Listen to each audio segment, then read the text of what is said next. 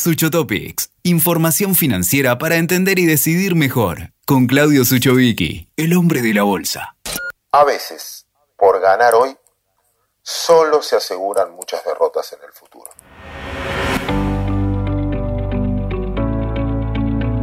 Gracias, como siempre, por hacerle doble clic a este podcast. Y voy a empezar, una vez más, con una pequeña historia.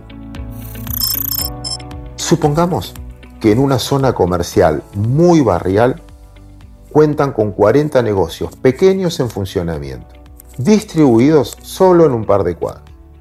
Tienen un serio problema, tienen un serio problema de iluminación. Por lo tanto, solo pueden trabajar de día, de noche tienen que cerrar todos, coartando su posibilidad de facturación. ¿Qué hacen? Se ponen de acuerdo para mejorar la infraestructura y pagar entre todos la iluminación. Sacan una cuenta lo que cuesta mejorar la zona y hacerlo un centro comercial nocturno le cuesta 20 mil pesos por negocio, a los 40 negocios. Pero la facturación, por estar abiertos de noche, por tener un turno más de trabajo, les va a hacer ganar 100 mil pesos. Por lo tanto, la ecuación es perfecta. Gasto 20 mil para que me ingresen 100 mil y además doy trabajo a una persona, a un familiar, a un amigo, ayudo a alguien más, porque tengo que tener abierto de noche también. Se pusieron de acuerdo, se abrazaron y todo perfecto. Y funcionó perfecto los dos, tres, cuatro primeros meses. Ahí aparece un ventajero, esos que no fallan nunca, esos que, se, que sienten que tienen una página más que el libro, soberbios, que dicen, no voy a pagar los 20 mil pesos. Total, van a seguir, el resto va a seguir pagando.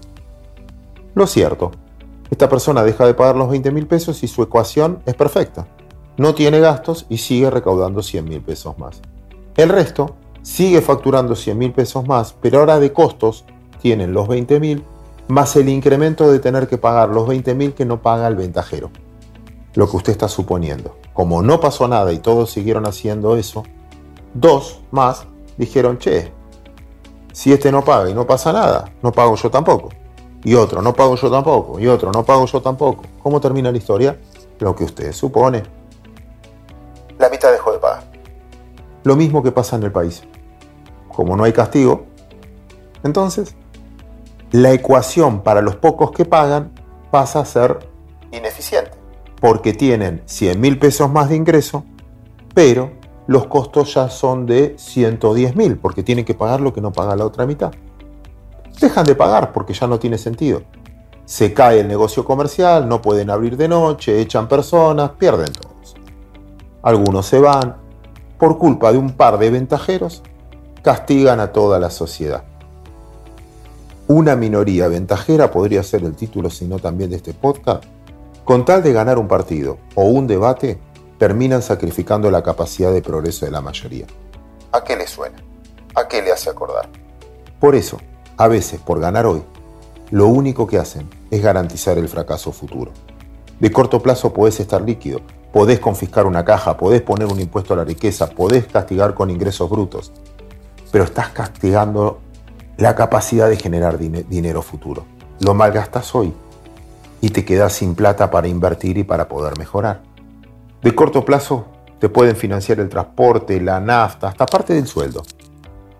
Pero si no generas los recursos suficientes para hacerlo por modo propio, un día se quedan sin caja y no van a poder financiar la energía, el transporte, la nafta, ni parte de los sueldos. Tienen que emitir porque no consiguen recursos genuinos. Y esa emisión monetaria, ya sabemos en Argentina, genera mucho más inflación y que no te alcance por más que te den plata para pagar la energía, el transporte, la nafta y hasta parte del sueldo de las empresas. Podés pagar en 18 cuotas, 20 cuotas, 12 cuotas. Pero algún día las cuotas caen. Si no te incrementan el salario, si no ganas más plata, después las cuotas las vas a tener que pagar igual. Como pagar el mínimo de la tarjeta. Tarde o temprano sabes que te castiga. Por eso, lo mejor es generar los ámbitos adecuados, sin ventajeros, para que todos puedan producir un poco más. Es la mejor manera. De corto plazo podés tener fama, exposición, te invitan a programas, te discutís, gritás. Pero si no tenés sustento, si no tenés contenido, quedarás en la historia como un mediático y aparecerá en el canal Volver. Repito, solo el sustento real, lógico de generación de ingresos es lo que te sostiene en el largo plazo. Si no, te consumís hoy tu capacidad de ganar futuro. Cierro con un cuento, muy chiquito, pero me parece que vale la pena contarlo. En Mar de Plata había un carpintero espectacular, el carpintero don Enrique. Un cliente le preguntó cuánto le salía a colocar una alacena y se dio este diálogo. Por colocar esta alacena le cobro 800 pesos. Eh, tenés que hacer dos agujeros nada más. Por dos agujeros me vas a cobrar 800 pesos. ¿Cuánto está dispuesto a pagar? Dice el carpintero Enrique. La mitad. Te pago 400 pesos. Bueno, si querés por la mitad, sélo vos. No, es que yo no sé. Bueno, hagamos una cosa. Por 400 pesos, que es lo que estás dispuesto a pagar, yo te enseño. Además de ahorrarte 400 pesos, tenés conocimiento para tus próximos trabajos.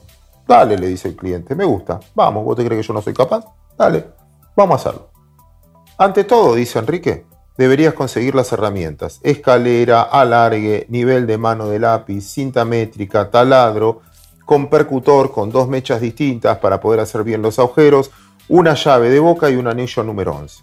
Pero yo no tengo todo eso y no voy a comprar todo eso para hacer dos agujeros. Bueno, te alquilo, yo tengo esas herramientas, te las alquilo te pago, te las alquilo por 200 pesos. Entonces, te enseño por 400 y te la alquilo por 200. El cliente dice, bueno, dale, igual me sale 600, vos me querías cobrar 800. Dale, perfecto.